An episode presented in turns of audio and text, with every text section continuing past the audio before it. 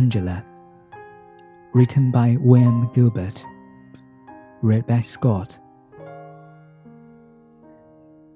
I am a poor paralyzed fellow who, for many years past, have been confined to a bed or a sofa. For the last six years, I have occupied a small room, giving onto one of the side canals of Venice, and having no one about me but a deaf old woman who makes my bed and attend my food. And there I eke out a poor income of about thirty pounds a year by making watercolor drawings of flowers and fruit they are the cheapest models in Venice.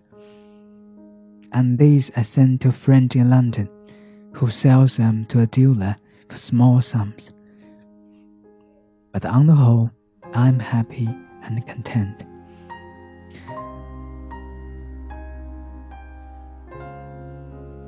It is necessary that I should describe the position of my room rather minutely.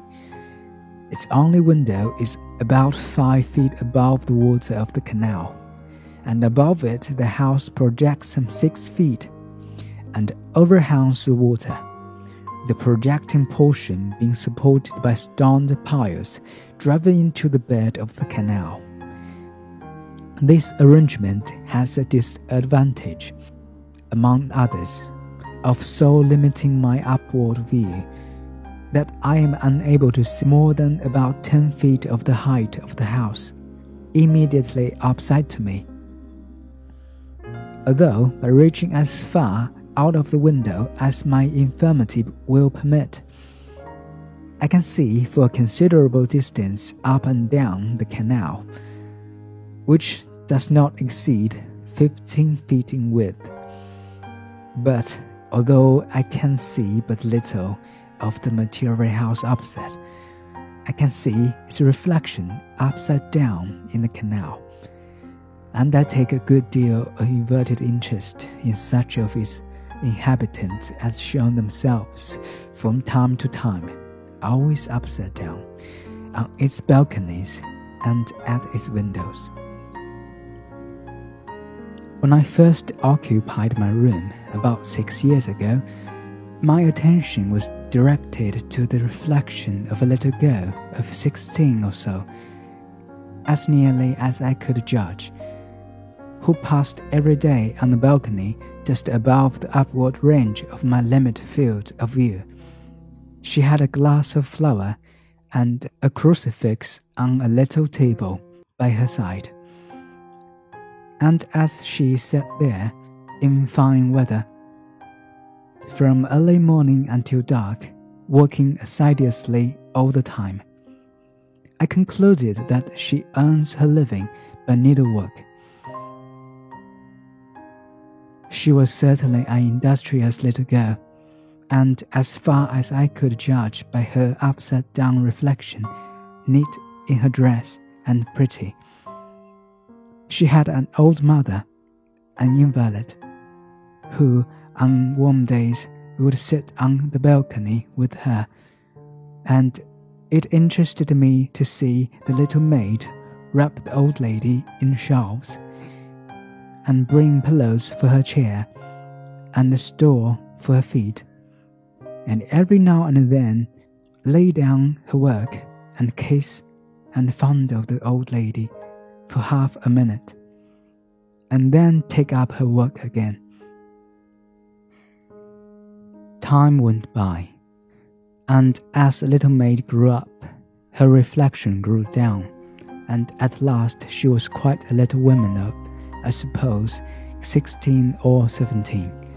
I can only work for a couple of hours or so on the brightest part of the day, so I had plenty of time on my hands in which to watch her movements, and sufficient imagination to weave a little romance about her and to endow her with a beauty which, to a great extent, I had to take for granted. I saw, or fancied that I could see, that she began to take an interest in my reflection, which, of course, she could see as I could see hers. And one day, when it appears to me that she was looking right at it, that is to say, when her reflection appeared to be looking right at me, I tried the desperate experiment of nodding to her. And to my intense delight, her reflection nodded in reply. And so our two reflections became known to one another. It did not take me very long to fall in love with her, but a long time passed before I could make up my mind to do more than just note to her every morning when the old woman moved me from my bed to the sofa at the window, and again in the evening when the little maid left the balcony for that day. One day, however, when I saw her reflection looking at mine, I nodded to her and threw a flower into the canal. She nodded several times in return, and I saw her direct her mother's attention to the incident. Then every morning I threw a flower into the water for good morning, and another in the evening for good night. And I soon discovered that I had not together thrown them in vain, for one day she threw a flower to join mine, and she laughed and clapped her hands when she saw the two flowers join forces and float away together. And then every morning and every evening she threw her flower when I threw mine. And when the two flowers met, she clapped her hands, and so did I. But when they were separated, as they sometimes were, owing to one of them having met an obstruction which did not catch the other, she threw up her hands in a pretty affection of despair, which I tried to imitate, but in an English and unsuccessful fashion. And when they were rudely run down by passing gondola, which happened not unfrequently, she pretended to cry and I did the same. Then, in pretty pantomime, she would point downward to the sky to tell me that it was destiny that had caused the shipwreck of our flowers, and I, in pantomime not nearly so pretty, would try to convey to her that destiny would be kinder next time and that perhaps tomorrow our flowers would be more fortunate. And so the innocent courtship went on. One day she showed me her crucifix and kissed it. And thereupon I took a little silver crucifix that always stood by me and kissed that. And so she knew that we were one in religion. One day, the little maid did not appear on her balcony, and for several days I saw nothing of her. And although I threw my flowers as usual, no flowers came to keep it company.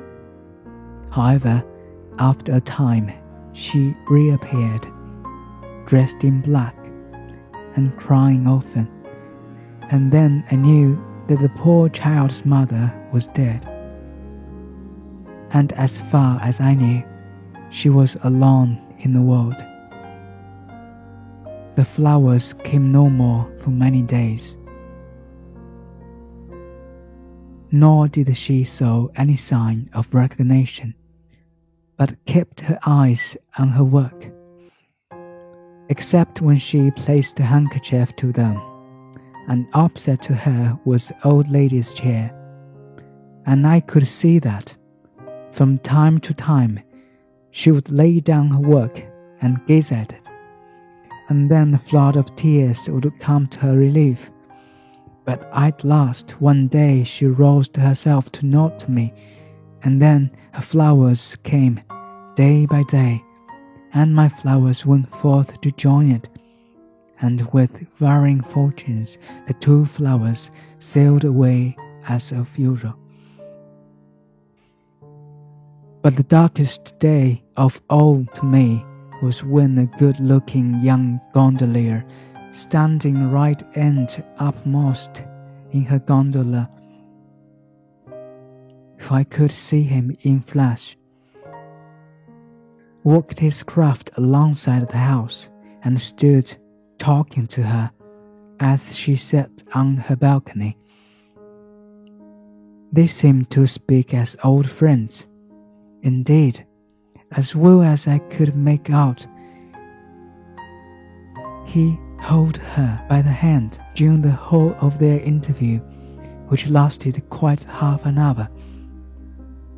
Eventually, he pushed off and left my heart heavy within me. But I soon took heart of grace, for as soon as he was out of sight, the little maid threw two flowers growing on the same stem, an allegory of which I could make nothing until it broke upon me that she meant to convey to me that he and she were brother and sister, and that I had no cause to be sad. And thereupon I nodded to her cheerfully and she nodded to me and laughed aloud, and I laughed in return, and all went on again as before.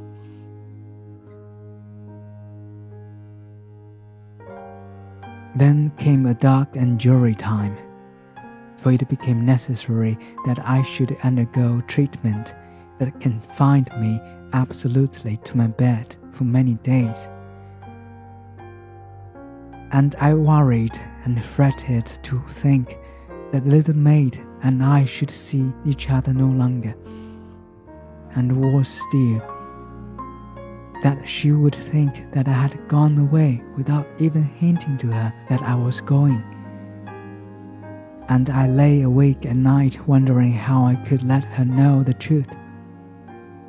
And fifty plans flitted through my brain all appeared to be feasible enough at night, but absolutely wild and impracticable in the morning. One day, and it was a bright day indeed for me, the old woman who tended me told me that a gondola had inquired whether the English signor had gone away or had died. And so I learned that the little maid had been anxious about me and that she had sent her brother to inquiry. And the brother had no doubt taken to her the reason of my protracted absence from the window.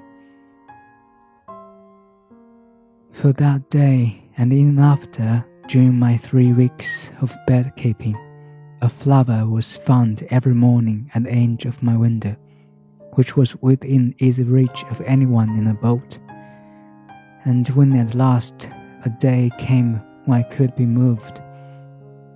I took my accustomed place on my sofa at the window, and the little maid saw me and stood on her head, so to speak, and clapped her hands upside down with a delight that was as eloquent as my right end up delight could be.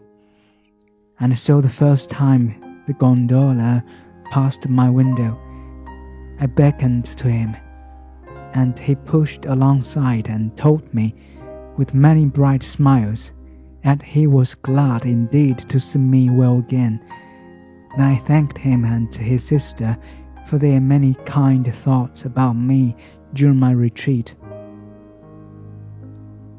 And I then learned from him that her name was Angela, and that she was the best and the purest maid in all Venice, and that anyone might think himself happy indeed who could call her sister, but that he was happier even than her brother.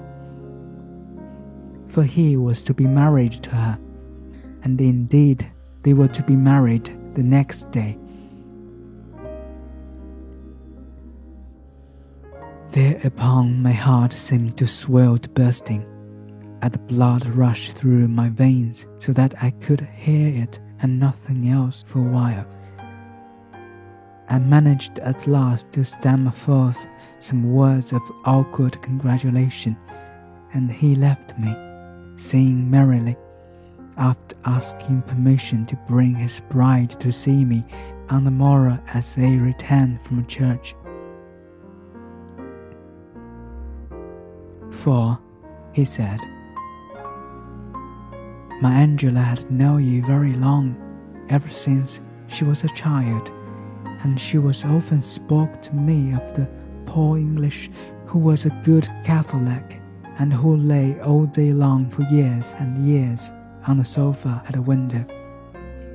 And she had said over and over again how dearly she wished she could speak to him and comfort him. And one day, when you threw a flower into the canal, she asked me whether she might throw another, and I told her yes, for he would understand it meant sympathy for one sorely afflicted.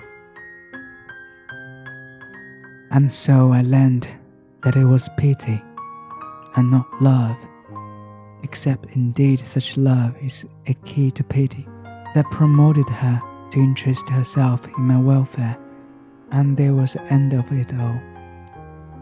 For the two flowers that I thought were on one stem were two flowers tied together, and they were meant to indicate that she and the gondola were affianced lovers and my expressed pleasure at this symbol delighted her, for she took it to mean that I rejoice in her happiness.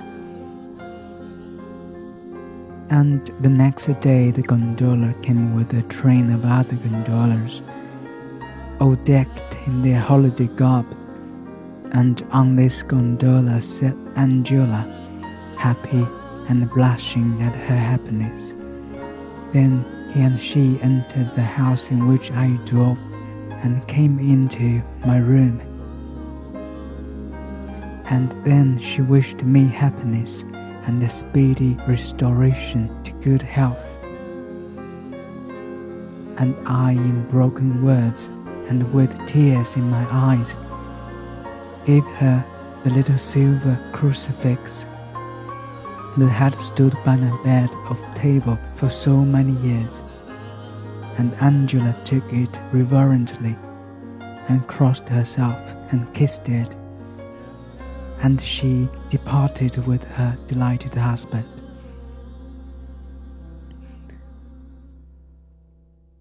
And as I heard the song of the gondolas as they went their way, the song dying away in the distance, as the shadows of the sundown closed around me. I feel that they were singing the requiem of the only love that had ever entered my heart.